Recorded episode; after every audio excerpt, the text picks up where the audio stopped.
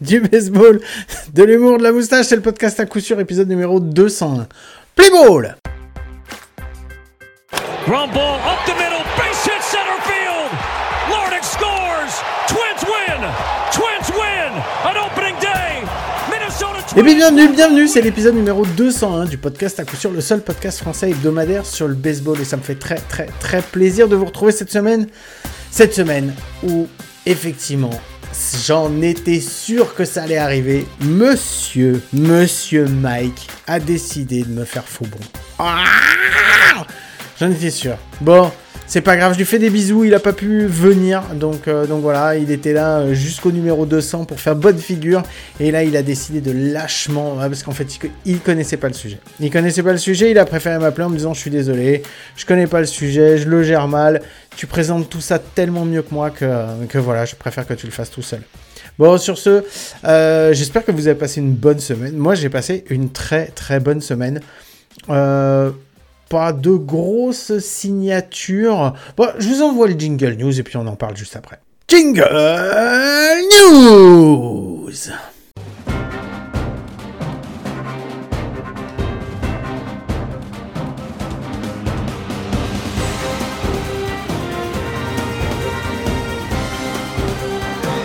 Bon, au niveau des news, pas de grosses signatures. Georges Solaire qui a signé avec les Giants. Sinon, on n'a pas grand, grand chose à se mettre sous la dent.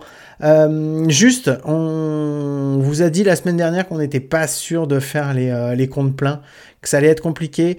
On les a commencés. On a réfléchi à un timing pour pouvoir faire les enregistrements. Et normalement, normalement, si tout se passe bien, à partir du 1er mars, vous devriez avoir votre dose euh, de compte plein. Donc on va vous présenter les franchises une par une, 30 jours, 30 équipes. Euh, mais par contre, je pense qu'on va le faire en mode accéléré et que ça va pas être des épisodes à rallonge. C'est pas 30 équipes, 30 épisodes, 30 minutes. Ça va être 30 équipes, 30 épisodes, euh, plus près des 15 minutes qu'autre chose. Donc, donc voilà. Mais au moins, vous aurez votre dose journalière pour le mois de mars de baseball et d'annonces. Et bon, voilà. Donc voilà. Euh, à part ça, j'ai vu un petit truc qui m'a intéressé euh, et dont je voulais vous parler.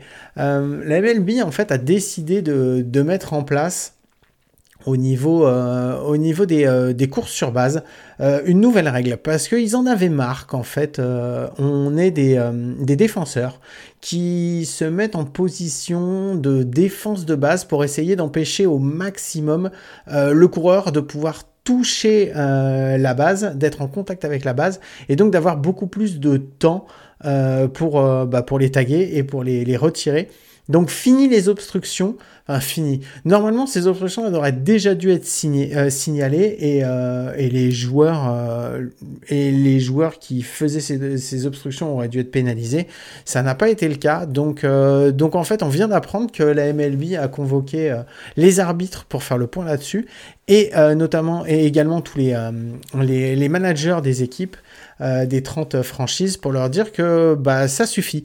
À partir de maintenant, euh, on va mettre les choses en place, on va suivre les règles comme il faut, et c'est fini de jouer, euh, de jouer à chat et de mettre la, la main, le, pied, le pied, la jambe pour empêcher le coureur de toucher la base. Donc les règles vont s'appliquer comme ça. Un coureur qui essaye de voler la deuxième, la troisième, ou un coureur qui avance vers la deuxième ou la troisième base, s'il y a une obstruction qui est appelée, euh, les coureurs seront, le coureur ou le voleur sera safe à, la deuxième ou à la troisième base. Un coureur qui, qui serait en première base et qui essaierait de revenir sur une tentative de pick-off, de revenir en première base, une obstruction qui est appelée sur le défenseur, on donne la deuxième base au coureur. Un coureur qui dépasse la troisième base et ensuite décide de revenir vers la troisième base parce qu'il n'a pas le temps d'aller au marbre, s'il y a une obstruction qui est appelée, bim, et eh ben on lui donne, on lui dit d'aller au marbre et donc ça fait un point pour, euh, pour l'équipe qui attaque. Le but en fait c'est d'arrêter en fait parce que c'est de la triche quoi, c'est d'arrêter c'est d'arrêter justement ces petits mouvements. On a empêché les coureurs euh, justement de faire des gestes dangereux euh, pour, euh, pour casser les doubles jeux. On a évité les contacts à la plaque maintenant pour éviter qu'il y ait des, joueurs qui soient blessés. Et ben, et ben maintenant, on a, en fait, la MLB a envie de, de, voir du jeu et on a assez de voir un petit peu ces, ces tentatives de, de tricherie un petit peu déguisée. Donc, donc voilà, et les, ça va être un peu renforcé pour, pour, bah, pour on va dire, fluidifier le jeu. Voilà, moi c'était ce dont je voulais vous parler. Et maintenant, on va se retrouver. J'ai un invité donc, euh, donc voilà, avec lequel on va parler baseball français, parce que ça fait très très longtemps qu'on n'avait pas parlé de baseball français, euh, au moins depuis, enfin, depuis plusieurs mois. Je vais pas essayer de chercher depuis quand on, ne l'a pas fait. Donc, euh, donc voilà, je vous laisse. Bon, je pense que de toute façon, je ne vais pas vous, vous, gâcher la surprise, vous aurez vu. Je pense que ce sera marqué de toute façon dans le titre. donc, donc voilà, c'est Damien Guilloni, secrétaire général de la Fédération française de baseball, avec qui on va parler un petit peu des, des changements qu'il va y avoir pour la, pour la prochaine saison de, de baseball. Donc voilà, je vais vous mettre le petit, euh, le petit générique d'attente comme d'habitude et puis on se retrouve avec lui euh, juste après.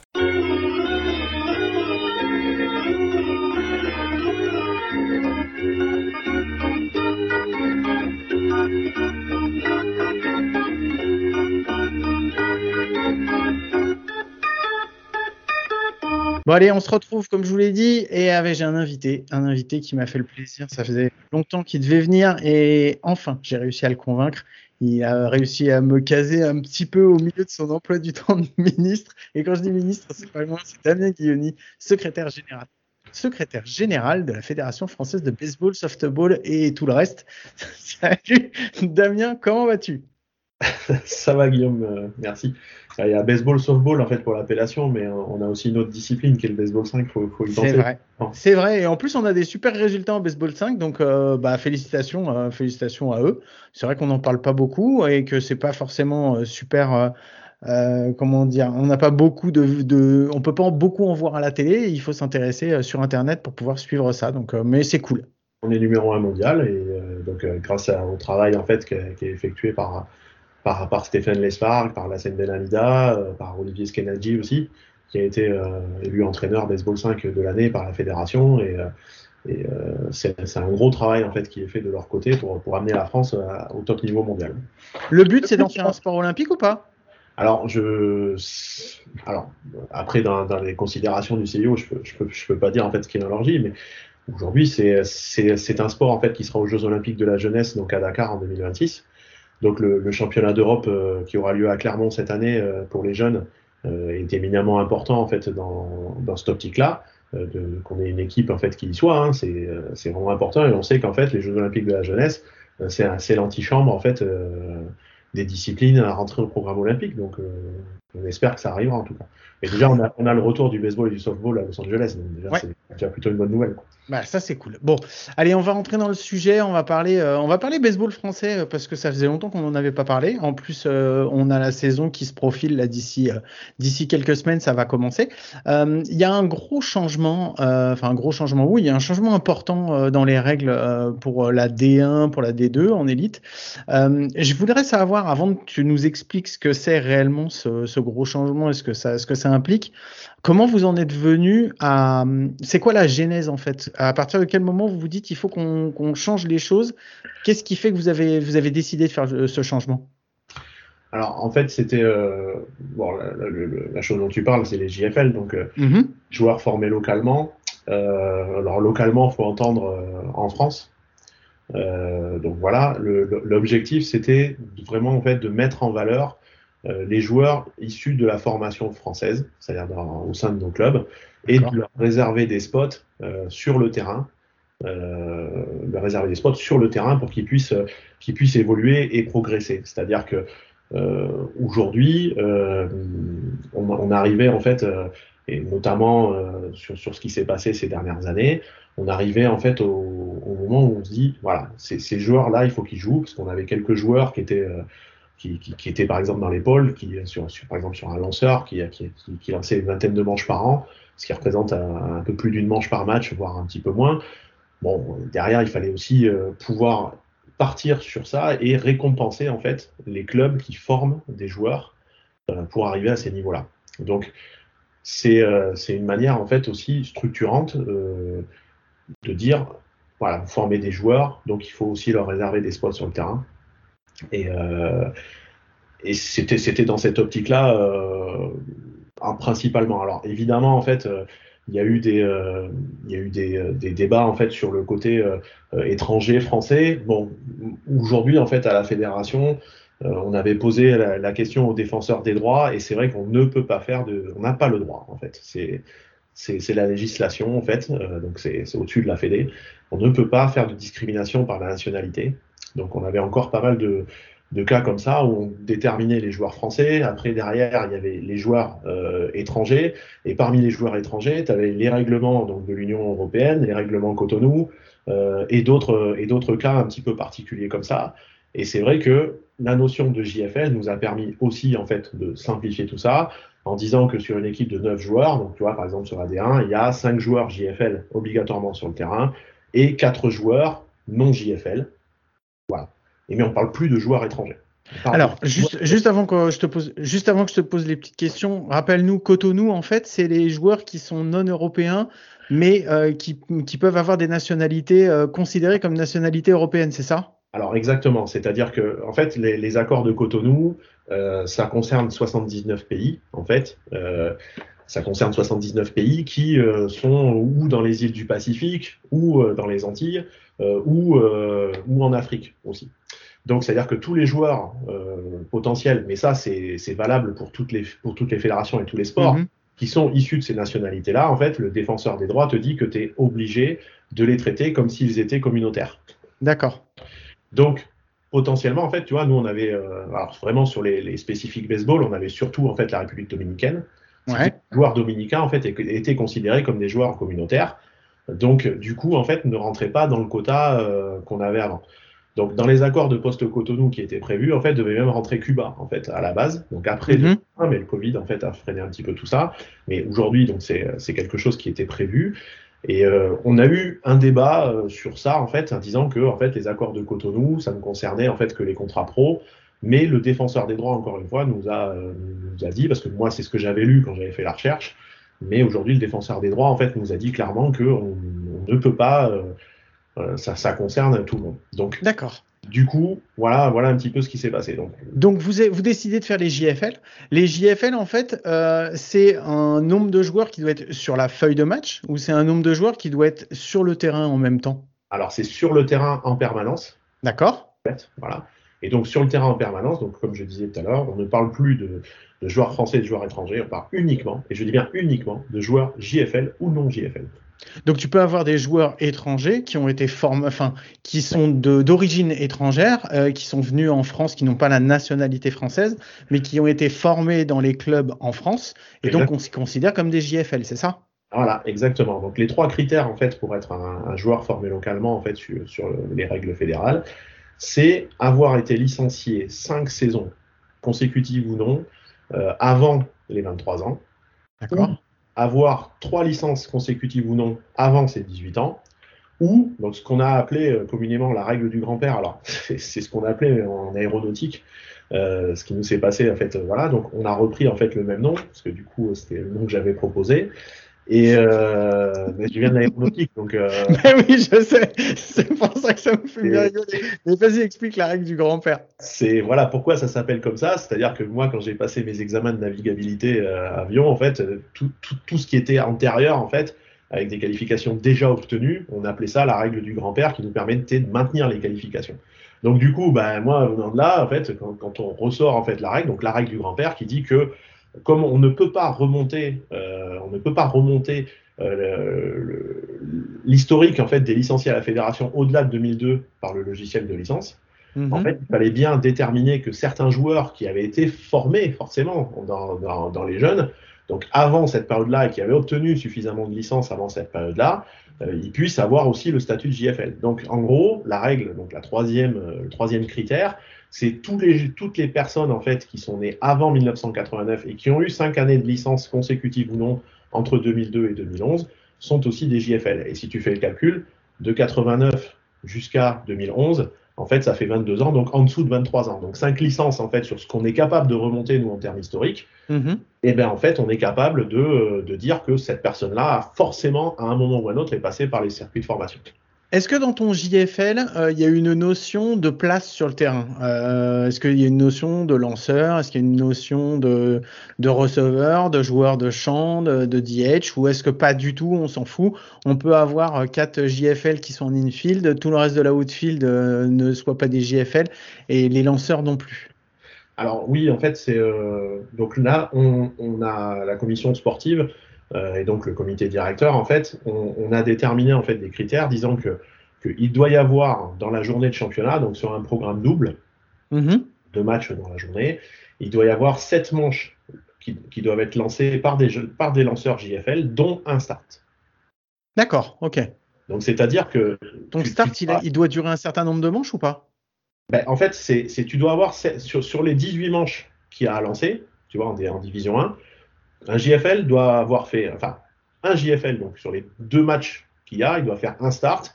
Et sur l'ensemble des 18 manches, il doit y avoir en totalité, donc ça peut être 4, 5, 6 JFL, il doit lancer 7 manches en tout.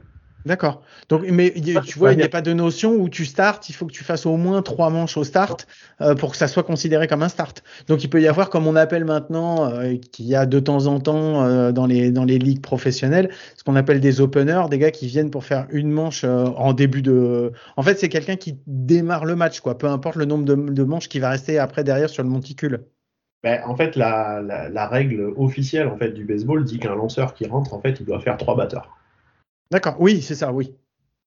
Donc à partir de là, euh, à partir de là, voilà, mais il est bien évident qu'en fait, euh, la, volonté aussi à travers ça, c'est qu'on on crée aussi des starters euh, parmi nos JFL. Donc voilà, et je, reviens un petit peu sur la question que tu disais tout à l'heure, parce que effectivement, oui, c'est-à-dire que si tu es un Américain qui arrive à 17 ans en fait dans nos structures de formation, forcément en fait, s'il si, compte s'il a ses 5 licences, il sera JFL automatiquement en fait. Hmm. Et donc, c'est un petit peu le but, en fait, de, mettre en valeur les, les, organes de formation de la Fédé. En fait, c'est ça ma, ma, question. En fait, elle est un peu, elle était un peu orientée parce que on sait que euh, dans, on, a des très bons joueurs qui sont formés en France et tout, mais on a un manque au niveau des lanceurs. Et souvent, en fait, tu le, on le voit dans les clubs, euh, les clubs élites, c'est souvent des, euh, des, lanceurs qui viennent de l'étranger pour lancer plus fort, pour, pour, être, pour être plus dominant. Et en fait, j'ai l'impression des fois qu'on a ce manque de représentation en fait de de, lanceurs français et que si on les fait pas apparaître sur le terrain et, lancer justement face à des bons joueurs, on les fera pas progresser non plus. Tu vois ce que je veux dire? Oui, oui, je, je, comprends. Hein, après, ça fait partie, ça fait partie d'une, réflexion globale en fait. Hein. Mmh.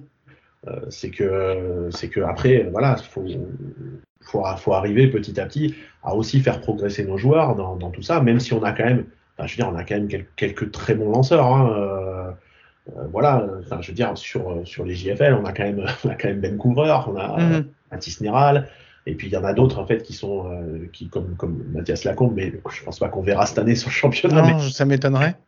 mais mais, euh, mais, ça reste ça reste aussi des, des joueurs issus de la formation euh, qui, qui, qui, sont importants. Après, je pourrais, je pourrais t'en citer. Il y a quelques-uns du pôle qui sont quand même euh, qui sont quand même très très intéressants et même hors pôle. Qui sont, qui sont des bons joueurs. Moi, je, je retiens par exemple, le, enfin, moi, de, de dans, dans, ceux qui m'ont marqué un petit peu l'année dernière, il y a eu euh, Maximin Monbeg sur le match 5 de la demi-finale euh, que j'avais trouvé, euh, enfin voilà, moi c'était un match que j'avais adoré, probablement un de mes matchs préférés de la saison la saison dernière, entre demi-finale entre Montigny et Sénart, et ce match 5 en particulier parce que j'avais trouvé en fait la, résilience de Montigny superbe et c'était vraiment très très beau à voir. enfin moi c'était un des matchs qui m'a fait un peu triper cette année. et puis voilà, je retiens celui-là en particulier, mais c'est vrai qu'il y a eu d'autres d'autres d'autres lanceurs en fait qui, qui, ont, vraiment été extraordinaires en fait cette année. Et euh, je sais pas, je te cite Ben Couvreur évidemment, mais il a été MVP de la finale. Euh, puis je veux dire, il lance 11 manches, il lance 11 manches, il prend un coup sûr. En finale, c'est Ouais, c'est assez énorme. Et puis bon, il y a eu aussi, il a déjà des antécédents, on va dire précédemment. Euh, avant, plutôt que de repartir euh, là-dedans, euh, je voulais poser une autre question. Il va y avoir, va y avoir d'autres changements aussi. Enfin, ça, la JFL, c'est quelque chose. Mais tu me parlais d'un truc qui, qui va être mis en place au niveau de la des, des compétitions d'abord D1. J'aimerais que tu, tu, nous expliques un petit peu ce que ça va être, et après savoir si ça, ça va être, ça va être après mis pour l'ensemble des clubs français français, que ce soit pas forcément, ça peut être tous les amateurs, tu vois. Donc, qu'est-ce qui va être mis en place cette année? Alors, cette année, donc, donc sur, en test sur les divisions 1, donc la division 1 baseball et la division 1 softball féminin. donc, on va avoir donc le module compétition qui arrive en utilisation mhm. complète pour ces deux, ces deux divisions. Euh, donc le module compétition, en fait, on pourrait le résumer sur, euh, pour les clubs, euh, pour les clubs, on pourrait le résumer sur feuille de match électronique. D'accord. C'est-à-dire que aujourd'hui, les clubs sont obligés en fait d'imprimer un roster, de d'écrire sur la feuille de match, donc la manière clinique. Là, ce qui s'est passé, donc par l'intermédiaire de e-licence, puisque c'est directement en fait intégré à e-licence, les mhm. joueurs sélectionner les joueurs directement en fait avec leur souris, ou avec leurs doigts, puisque évidemment, en fait, ils, peuvent, ils pourront le faire directement via leur smartphone. D'accord. C'est intéressant. Et surtout, ils pourront le faire en même temps. C'est-à-dire qu'au lieu d'attendre toujours pour écrire, les deux coachs, en fait, ils vont pouvoir euh, faire leur feuille de match en même temps, et ce sera implémenté en fait directement en fait dans l'application. Et euh, donc le but, c'est justement de, de, faire de la simplification administrative un petit peu pour tout le monde, même si c'est un peu paradoxal parce que là en test, on va quand même demander aux deux divisions 1 de faire et le papier et le module compétition. Ce qu'on est forcé en fait de faire en test. Donc aujourd'hui, le module compétition n'a aucune base réglementaire. Donc à l'heure actuelle, on demande que, que les clubs de Division 1 euh, féminine de soft et donc baseball euh, fassent, euh, jouent le jeu en fait par rapport à ça. Mais je pense qu'ils vont vite apprécier parce que ils vont pouvoir en fait commencer à créer euh, leur feuille de match jusqu'à trois jours avant en fait le match. Donc ça va permettre. L'autre intérêt de ce module compétition, en dehors de, de ça, c'est qu'on va pouvoir créer directement les compétitions dedans, c'est-à-dire les formules de championnat. On va pouvoir euh, potentiellement en fait même euh, faire les montants d'inscription euh, directement via ce module. Donc c'est-à-dire que mhm. les frais seront directement prélevés, pourront être directement prélevés, puisque du coup pour l'instant on ne sait pas trop encore comment on va faire, parce que comme je te dis, il y a encore pas mal de, de, de choses à faire sur ce travail-là. Moi ça fait deux ans que je travaille dessus, donc avec Elliot Place notamment. donc ça, ça, a vraiment été un gros boulot de développement. Euh, donc on ne sait pas trop encore comment, comment on va faire, mais il y aura cette possibilité-là en fait que les clubs arrivent. Et surtout en fait, c'est que ce module compétition aura une portée euh, nationale, c'est-à-dire que ça pourrait être aussi bien utilisé dans les ligues et les comités départementaux, avec euh, évidemment des droits différents ou quoi que ce soit, mais mhm. tout, le monde va pouvoir se l'approprier. Et l'intérêt aussi du truc, donc ça, en plus de faire la compétition, de gérer les inscriptions, de gérer ta compétition, tes formules de, de compétition et tout ça, il va être possible aussi euh, il va être possible aussi d'avoir toutes nos compétitions qui apparaîtront sur le site de la fédération avec une seule entrée. C'est-à-dire qu'il suffira de sélectionner quelques filtres. Et si par exemple tu veux voir le championnat d'Auvergne-Rhône-Alpes de R1 ou de R2, mhm. tu vas pouvoir aller voir. Donc n'importe qui en fait en France pourra euh, possiblement aller regarder euh, ben, les résultats des autres ligues, les résultats nationaux, les résultats du softball, du baseball, du baseball 5. En fait, il y aura tout groupé sur, sur une seule plateforme. Euh, ben, les stats aussi alors, les stats seront en lien, puisque comme tu sais, cette année aussi, donc une autre évolution de cette année, donc on aura, on aura sur la division 1 l'utilisation de MyWBSC, euh, donc pour le scorage tablette avec du live scoring. D'accord, ça c'est vraiment génial. Pour l'avoir vu, euh, pour l'avoir utilisé aussi euh, pendant les compétitions, c'est vraiment ça, c'était vraiment un truc qui manquait et c'était euh, c'était vraiment un bonheur de pouvoir avoir les trucs en direct. Franchement, c'était vraiment ça m'a simplifié la vie quand je suis venu au challenge. C'était vraiment un régal.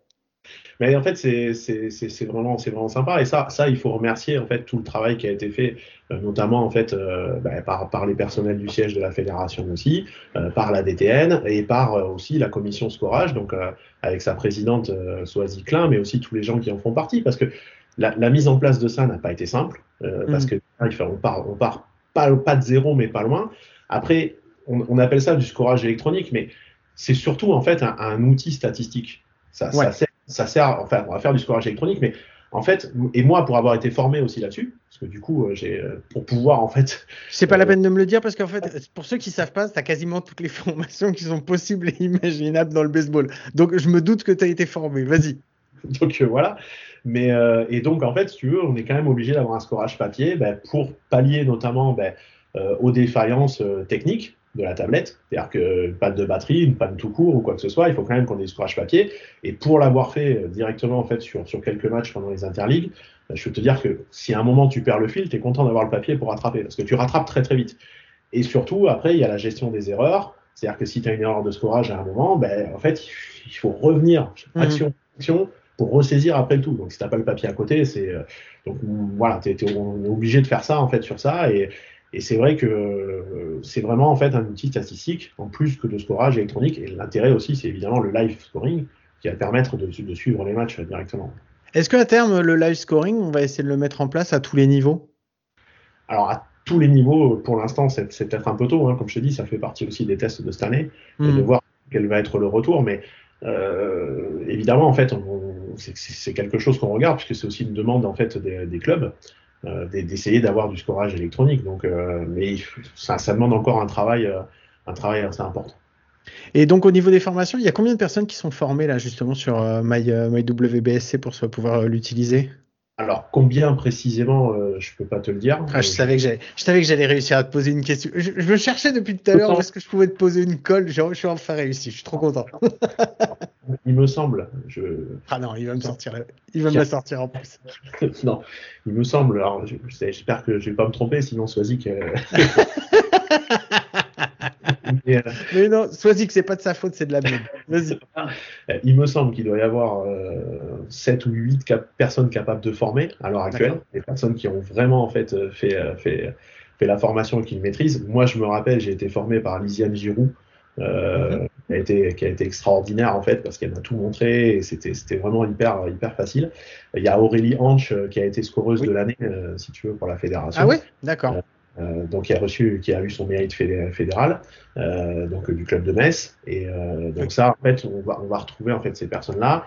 Et puis après, je peux, je peux pas toutes te les citer parce que je, non. je, je, voudrais pas. Non, puis en plus, à un moment, je vais te dire d'arrêter, donc ça sert à rien que tu continues. non, surtout que je voudrais pas en oublier, parce qu'en on en oublie, on oublie toujours quelqu'un, et voilà. Donc, moi, moi, je te dis, voilà, les personnes qui, qui, qui aujourd'hui m'ont marqué sur, sur, sur l'utilisation de cette tablette-là, moi personnellement. Voilà. Est-ce que vous avez d'autres euh, d'autres réformes que dont, dont, vous parlez euh, en ce moment, qui sont dans les tuyaux, que vous allez euh, essayer de mettre en place dans les, dans les années à venir? Ou est-ce que pour le moment, là, on va voir déjà comment ça, ça évolue et puis on verra après ce que ça, ce que ça donne? Alors déjà, en fait, la D1 passe à 8 aussi. C'est une autre évolution de cette année. Il y a beaucoup de choses en fait qui, qui étaient cette année. C'est vrai que les JFL, tu vois, par exemple, on en parlait depuis fin 2021. on avait commencé à en parler au club depuis fin 2021 que ça allait arriver. Euh, et en fait, on, a pris le coup de, de, laisser un peu de temps et, euh, et de, de, faire toutes les grosses réformes en fait en 2024. D'accord. Euh, il y, y, a tout qui arrive. Hein. C'est du compétition, MyWBSC, les JFL, le passage à la D1 à 8, euh, le remodelage un petit peu des, des divisions nationales. Euh, donc sur la D2 aussi, parce que du coup la, la, la, D2 a été aussi impactée. Mais euh, là aujourd'hui, on va, on va surtout voir, essayer de voir comment tout tourne. Parce que mm-hmm. on teste quand même beaucoup de choses et, et tu sais, euh, c'est, je, reviens à l'aéronautique, mais tu sais, quand, quand tu as beaucoup de choses à tester en même temps, si, si tu as eu un truc qui, il faut, faut, être capable de le repérer pour dire, OK, ça, on change. donc, euh, donc, du coup, euh, voilà, pour l'instant, il n'y a, rien de spécial de prévu. Et puis, après, ben, ce, sera, ce sera entre les mains du, du prochain comité directeur, parce que au niveau de la fédération, c'est la dernière année de mandat aussi. Donc, c'est. Les élections, elles sont pour quand, là? C'est à partir, ça va être en, fin 2024, c'est ça? Fin 2024, oui. donc, donc voilà. Bon, eh ben écoute, on verra bien ce que ça va donner. En tout cas, merci. J'avais juste une dernière question euh, pour les. Euh, je reviens un petit peu sur les JFL. Je l'avais perdu. Je savais qu'il y avait une question à te poser, mais je l'avais perdu. Euh, quand si un club, enfin, a un, loupé ou quoi que ce soit, ou si un club ne respecte pas, comment comment on fait? Ça va être victoire sur tapis vert pour le pour le club pour le club qui face auquel ils sont opposés? Comment comment ça va se passer? Alors, je te dirais que il faudrait que tu regardes le règlement fédéral et puis. Euh, puis, oh, mais non. Donc tu veux pas me répondre, c'est ça? Non, non, si, si, si, si, bien sûr, mais bon, je, je, je, dis la même chose en fait, si tu veux, c'est que c'est euh, tout, tout est inscrit dans le règlement fédéral, donc c'était juste euh, pour te faire passer le petit message, tout est écrit dedans. Mais oui, tu as bien raison, vas-y. Donc vas-y, mais réponds-moi quand même parce que j'ai du mal à lire. ça c'est je, comprends bien. Euh, non, non, il y a 150 euros d'amende euh, par, par joueur manquant. D'accord. Par joueur manquant et donc et la défaite par pénalité. Ouf Ah ouais, donc c'est cher. Ouais, effectivement, sur un budget, ça peut quand même faire. D'accord, ok. Euh, attends, parce que je, je, vérifie en même temps que je te parle parce que je te dis, je suis, euh, je, je, C'était pour gagner du temps que tu me disais d'aller lire les règles fédérales. Merci, bravo. Je suis bien content d'être ton alibi. Ça me fait vraiment très très plaisir. Mais t'as bien raison. franchement, si tu veux, c'est toujours pareil. J'ai tellement d'infos qui passent que c'est tellement d'infos qui passent d'un côté et qui ressortent de l'autre, en fait, parce que tu vois, à un moment. là, depuis, depuis quelques temps, j'ai déjà viré toute mon enfance de mes souvenirs. Euh, j'attaque l'adolescence, là. Donc, euh, plus de place. Il y, a, il y a deux, trois trucs euh, comme ça qui m'échappent. donc, non, non, mais c'est bien ça, c'est bien ça, c'est bien ce que je t'avais dit. Donc, c'est bien 50 euros par rencontre et par joueur et la défaite par pénalité. Voilà. Bon, juste une toute dernière. Les, les, amendes, les amendes, en fait, c'est Enfin, moi, dans mon esprit, en fait, on n'est pas censé en donner. En fait, c'est surtout être dissuasif plus que répressif. En fait, je comprends. C'est, enfin, moi, je déteste, enfin, je déteste que les clubs prennent des amendes ou quoi que ce soit. Après, ouais, on est obligé d'en avoir parce que c'est qu'il y a un moyen, il y a, une sorte de, moyen dissuasif, mais, mais franchement, c'est, ça doit vraiment être plus dissuasif qu'autre chose.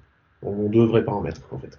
D'accord. J'avais juste une toute dernière question avant qu'on se sépare, euh, qui concerne toujours les règles. On a eu des règles qui ont été modifiées euh, la saison dernière en MLB. Je sais qu'il y a toujours un délai entre euh, les règles telles qu'elles sont appliquées en MLB, enfin aux États-Unis, et après leur application dans les pays à l'étranger.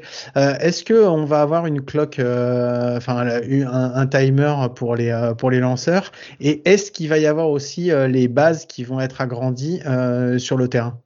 Alors, euh, pour, euh, il y a des règles d'arbitrage justement, puisqu'on est sur les règles cette année, donc il y a des nouvelles règles d'arbitrage qui arrivent. Euh, donc sur la pitch clock, alors on, y a travaillé l'an dernier pour la mise en place, que mine de rien, 37 minutes par match de gagner, c'est quand même pas rien. Ouais, c'est clair. le problème qu'on a en fait, c'est dans un premier temps ben, le coût en fait de, de, de ces pitch clocks, parce qu'il t'en faut allez, je vais dire à minima deux, mais en fait, il en faudrait même trois. Si c'est un oui. au gaucher, en fait, il faut vraiment que qu'ils aient la vue dessus. Puis après, tu dois avoir le catcheur et le public qui doit pouvoir voir en fait euh, c'est ça. aussi quelle est la quelle est la manche. Donc après, il y a ça. L'autre problème en fait, c'est euh, l'alimentation électrique qu'il n'y a pas forcément sur tous les terrains à tous les endroits.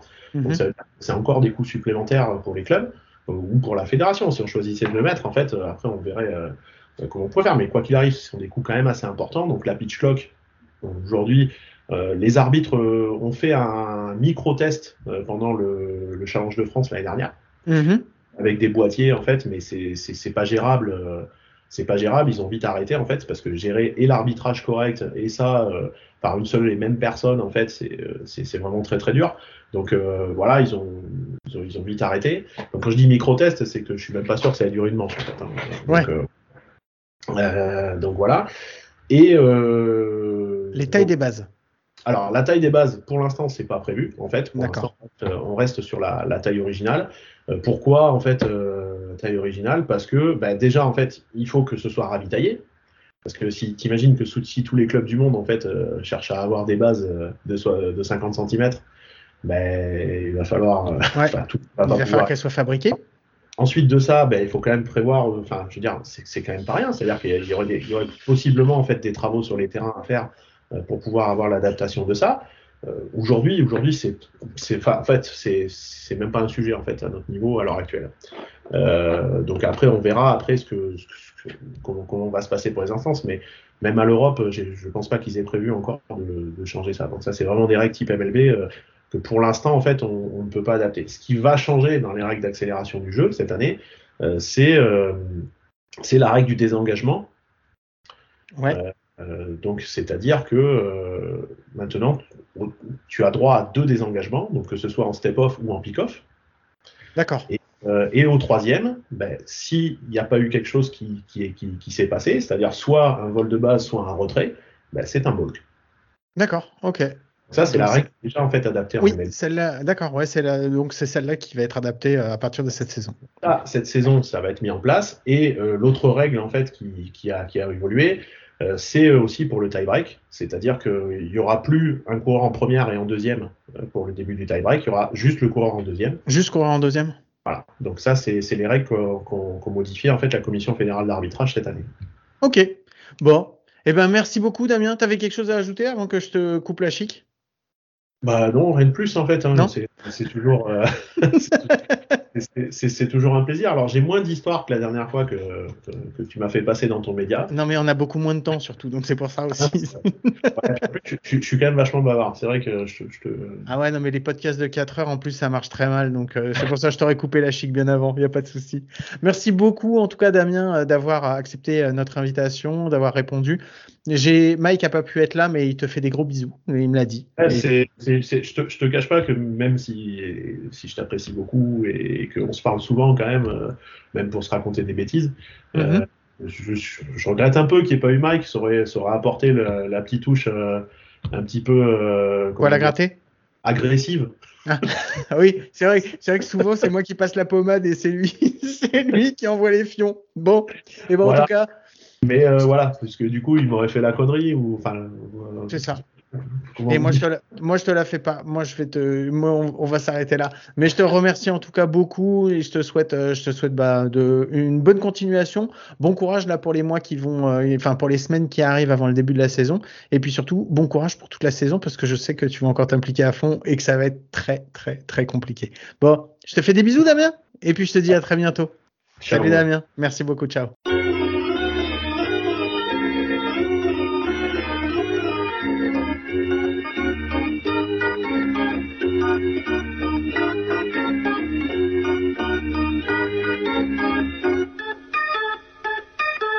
Bon, voilà, ça y est, vous avez entendu, Damien avait beaucoup de choses à dire, et beaucoup trop, et c'est pour ça que je lui ai coupé la chic. Non, non, c'était, c'était vraiment cool de sa part d'avoir fait, d'avoir fait cette interview avec nous.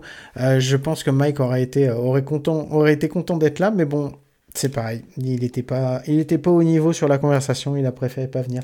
Bon, sur ce, il n'y aura pas de conneries, parce que j'en ai pas préparé, et parce que, euh, parce que bon, pour une fois, il n'y en aura pas. Donc, euh, je vous rappelle que vous pouvez nous retrouver sur toutes les applis de podcast, les bonnes comme les mauvaises, c'est toujours sur les mauvaises qu'on est les meilleurs. Euh, je vais pas poser la question à Mike parce que normalement ça devrait quand même se faire, mais je vais vous le dire il y a de grandes chances pour qu'on se retrouve à coup sûr la semaine prochaine. Donc sur ce, bah écoutez, euh, je vous souhaite de passer une bonne semaine, je vous fais des gros bisous et je vous dis à très vite. Allez, ciao.